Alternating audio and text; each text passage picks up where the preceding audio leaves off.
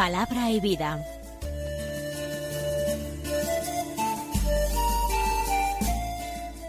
Con el padre Manuel Horta desde Sevilla.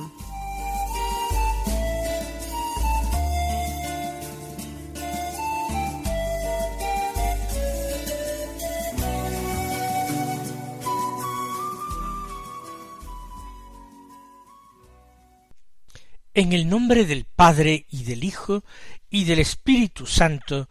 Amén. Alabados sean Jesús y María.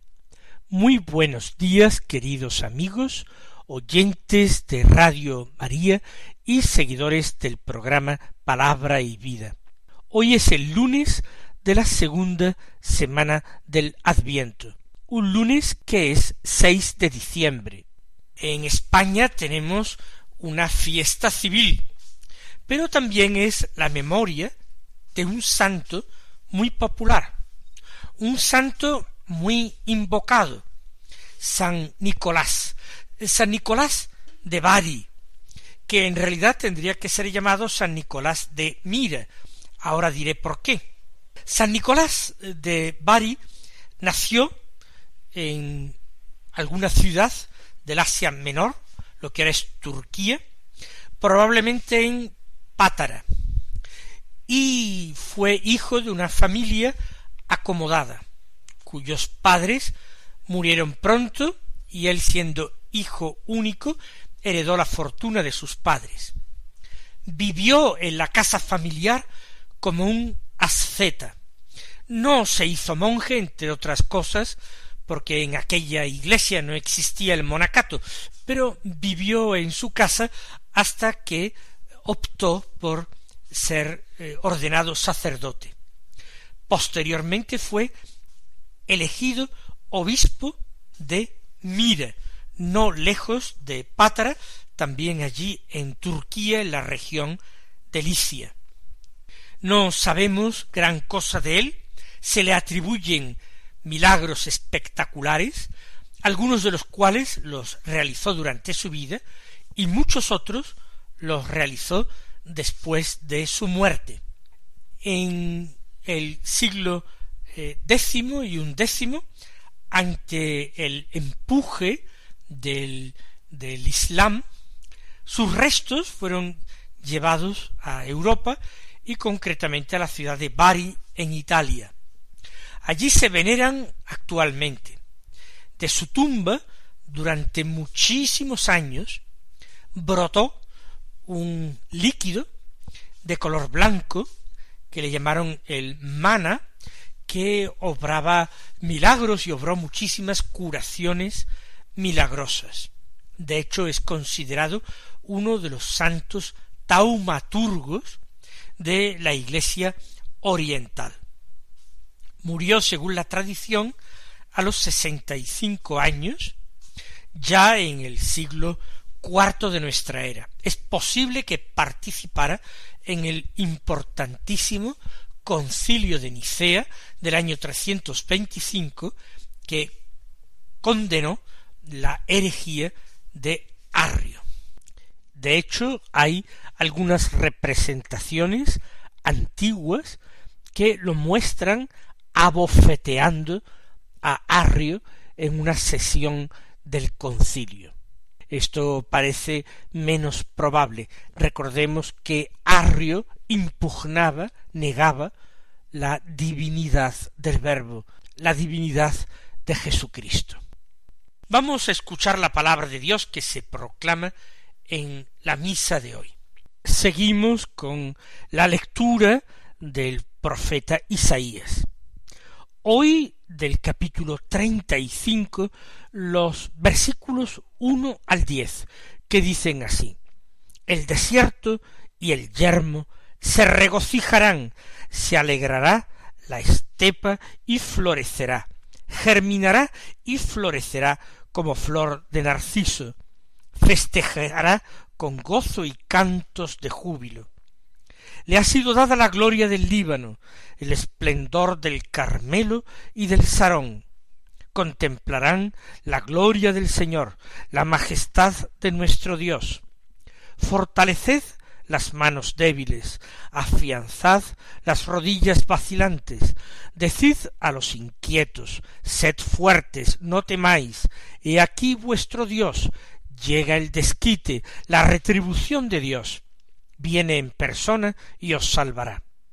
Entonces se despegarán los ojos de los ciegos, los oídos de los sordos se abrirán, entonces saltará el cojo como un ciervo y cantará la lengua del mudo, porque han brotado aguas en el desierto y corrientes en la estepa. El páramo se convertirá en estanque, el suelo sediento en manantial. En el lugar donde se echan los chacales habrá hierbas, cañas y juncos, habrá un camino recto, lo llamarán vía sacra.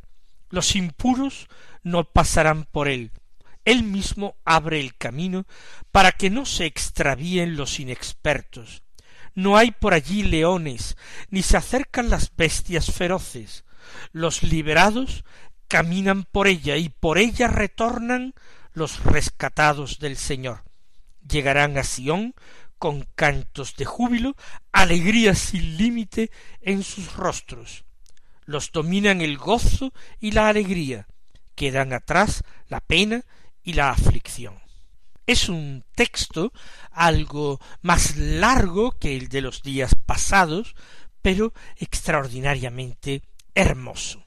Ya sabemos de qué habla Isaías. Habla de los tiempos del Mesías, del tiempo de la liberación, o si prefieren del tiempo del cumplimiento de las promesas de Dios esas promesas que se dilatan en el tiempo, esas promesas que algunos han dejado ya de considerar pensando que son irrealizables y que han entrado en un callejón sin salida en la historia. No es así. Allí está Isaías para proclamar otra cosa y para invitar al pueblo a una conversión profunda, conversión a la alegría, a la esperanza.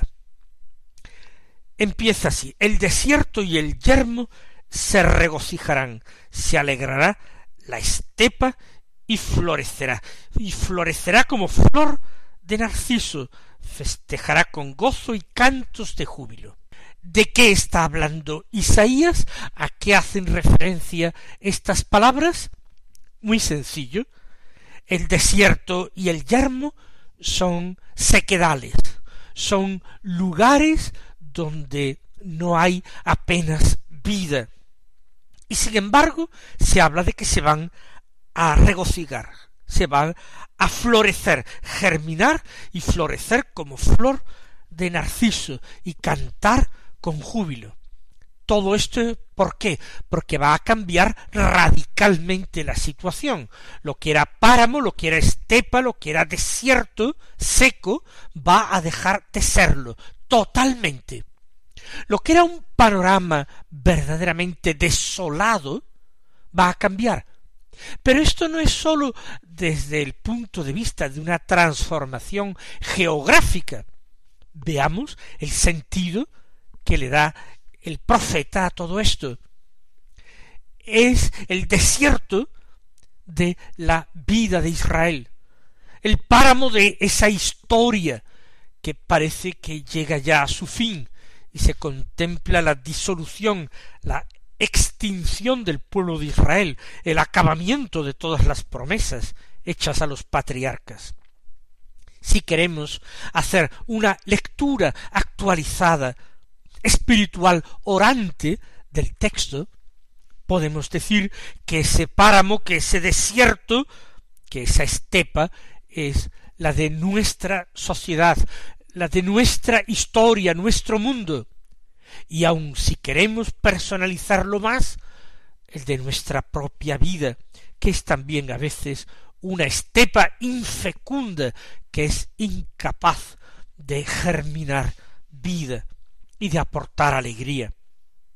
Ahora va a florecer como flor de narciso y festejará con gozo y cantos de júbilo. Y sigue el profeta cantando las bellezas de esto que fue en otro tiempo páramo infecundo. Ahora dice le ha sido dada la gloria del Líbano, el esplendor del Carmelo y del Sarón. La gloria del Líbano son sus altos montes y sus gigantescos cedros, esa madera noble con que fue construida precisamente el templo del Señor, el templo que edificó Salomón. Y la belleza del Carmelo y del Sarón son cantadas a veces por los profetas. Es un lugar de Palestina lindando con el Mediterráneo. Desde el Monte Carmelo se avista el mar. El Sarón es una llanura de clima templado y agradable. Pues el esplendor, la belleza del Carmelo y del Sarón, que cuajan las flores, todo eso le ha sido dada a esa que fue antes estepa. Contemplarán la gloria del Señor, la majestad de nuestro Dios. Esta es una promesa concreta y firme. No está hablando principalmente Isaías, Isaías es simplemente el portavoz de Dios. Es Dios quien está prometiendo, Dios mismo quien está anunciando. Y ahora invita a todos esos que están desanimados por lo que ven en el presente. Los invita a los israelitas de aquel tiempo y a los hombres de hoy, y a ti y a mí y a cada uno de nosotros que escuchamos con fe esta palabra profética se nos dice fortaleced las manos débiles, afianzad las rodillas vacilantes, decid a los inquietos, sed fuertes, no temáis, he aquí vuestro Dios. Es decir, ya está llegando, o mejor dicho, ya ha llegado. Hay que cambiar la mentalidad. Esas manos débiles, fortalecedlas. Podéis hacerlo. Es Él quien os da fuerzas. Las rodillas vacilantes, porque están temblorosas y apenas aguantan para mantener al cuerpo de pie. Afianzadlas. Podéis con su ayuda, podéis con la gracia de Dios. A los que están inquietos, angustiados y turbados, a los que piensan que no hay futuro, decidles, sed fuertes, no temáis qué gran exhortación, la misma que dirigió Jesús a sus apóstoles y a cada uno de nosotros los lectores del Evangelio. No temáis, no temáis, que no se angustie vuestro corazón, ni se acobarde. Creéis en Dios, creed también en mí. Si no fuera así, os habría dicho que me voy a prepararos sitio. Y cuando vaya y os prepare sitio, volveré y os llevaré conmigo para que donde esté yo estéis también vosotros para siempre. Este es el plan de Dios, el plan que realiza su Hijo único Jesucristo, nuestro Señor. A los inquietos decidles, sed fuertes, no temáis, he aquí vuestro Dios, ya ha llegado llega el desquite, la retribución de Dios, viene en persona y os salvará. ¿Cómo? Ya lo hemos escuchado del mismo Jesús en el Evangelio. Volveré y os tomaré conmigo para que donde esté yo estéis también vosotros. Este es el sentido profundo y verdadero de la historia, de la historia de los hombres, de la historia de la Iglesia, Iglesia que nace para una espera, la espera del Señor resucitado, del Señor que viene, del Señor que vendrá en gloria, con el desquite, con la retribución, con la salvación.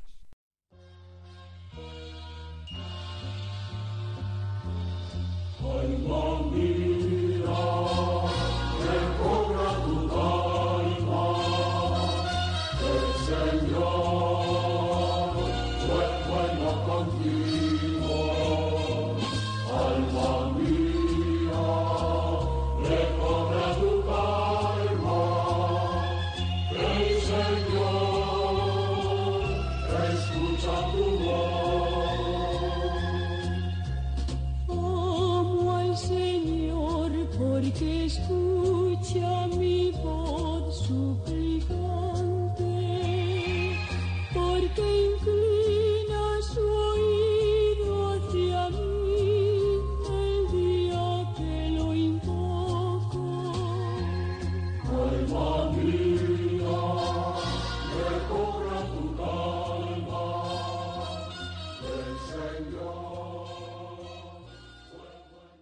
Ahora Isaías vuelve a una idea que ya reflejaba en el libro. Nosotros lo contemplábamos en la lectura del pasado viernes.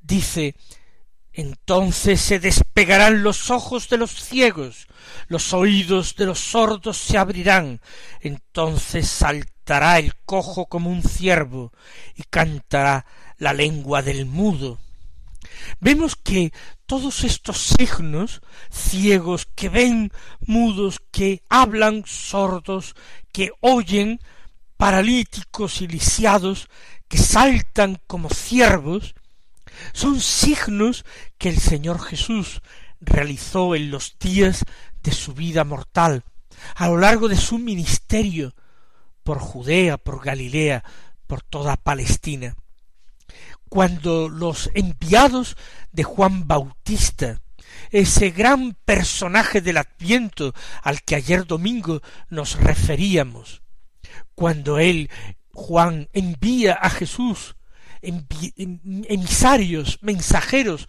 para preguntarle, ¿eres tú el que tenía que venir o debemos todavía esperar otro? Jesús, ante aquellos emisarios, realiza una serie de milagros devuelve la vista a ciegos, el oído a los sordos, la lengua a los mudos, y les dice precisamente esto, que vayan como testigos de sus obras. Los ciegos ven, los mudos hablan, los pobres son evangelizados y a todos se les anuncia la buena noticia.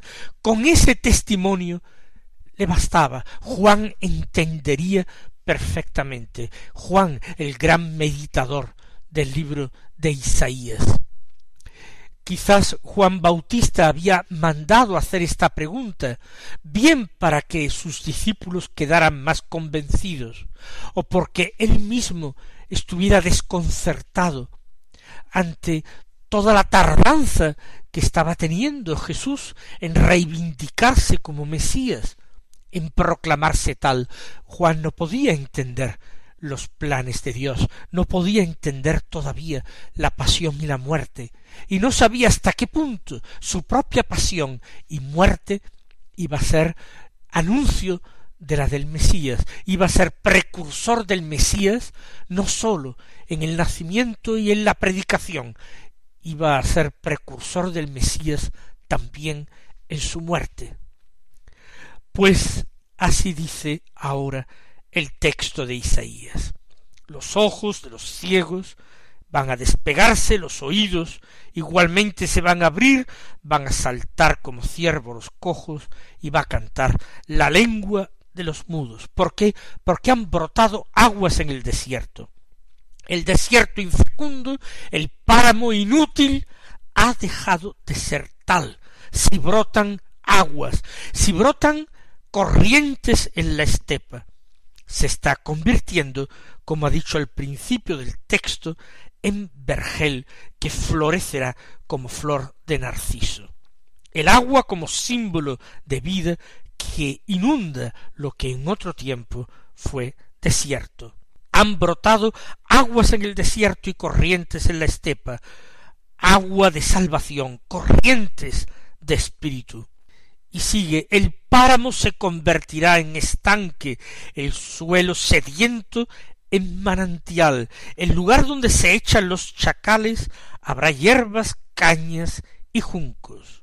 Los chacales se echan en medio de matorrales del desierto. El chacal es un animal del desierto, pues en el lugar donde habitualmente se echan habrá hierbas, cañas y juncos, la vegetación de las riberas, de las orillas de los ríos, porque el páramo se habrá convertido en estanque, inundado, inundado completamente. El suelo sediento ahora es manantial. Es la transformación total y completa de la sequedad, de la muerte, a la abundancia de aguas, fecundidad y vida. Continúa el texto. Habrá un camino recto, lo llamarán vía sacra. El camino en el desierto es a veces tortuoso. Ya lo decía Juan Bautista en el Evangelio del domingo. Es cabroso, es un camino que tiene que ser enderezado. Pero esto va a ser obra del mismo Dios si nosotros lo dejamos porque puede ser que Él nos enderece el camino y que nosotros prefiramos todavía saltarnos el camino y avanzar campo a través por donde nos apetece. Habrá un camino recto y lo llamarán vía sacra, camino sagrado. Es el camino que conduce derechamente a Dios. Es el camino de la imitación de Jesucristo. Es el camino de la Santa Cruz. Es el camino de la santidad. Pero ese camino recto se va a abrir y se va a mostrar a los hombres perfectamente en los días del Mesías. Los impuros no pasarán por él, no ya porque se les vete recorrer ese camino, es porque ellos mismos no querrán recorrerlo. Él mismo abre el camino para que no se extravíen los inexpertos. Dios mismo, por tanto, va a ser el guía, el que nos va a ayudar a llevar de la mano hasta la meta por ese camino recto. No hay por allí leones ni se acercan las bestias feroces. Es un camino fácil y sin peligro para quien quiera recorrerlo, guiado por él mismo, por el mismo Dios. Los liberados caminan por ella, por esta senda, caminan por allí los liberados, los salvados, y por ella retornan los rescatados del Señor, los que proceden de la gran tribulación, de este destierro, de este valle de sombras por el que peregrinamos, camino de la Jerusalén del cielo, camino de la salvación plena, anunciada, prometida, creída y aceptada por ellos. Los liberados caminarán por esta senda, por ella retornarán los rescatados, los redimidos del Señor. Llegarán a Sión con cantos de júbilo. Sión es el cielo, es la bienaventuranza. Añade alegría sin límite en sus rostros. Por fin han llegado a la patria del cielo, a la feliz compañía de los ángeles y de los santos. Alegría sin límite en sus rostros, los dominan el gozo y la alegría, quedan atrás la pena y la aflicción, queda atrás el mundo antiguo. Mis queridos hermanos, que el Señor os colme de bendiciones y hasta mañana si Dios quiere.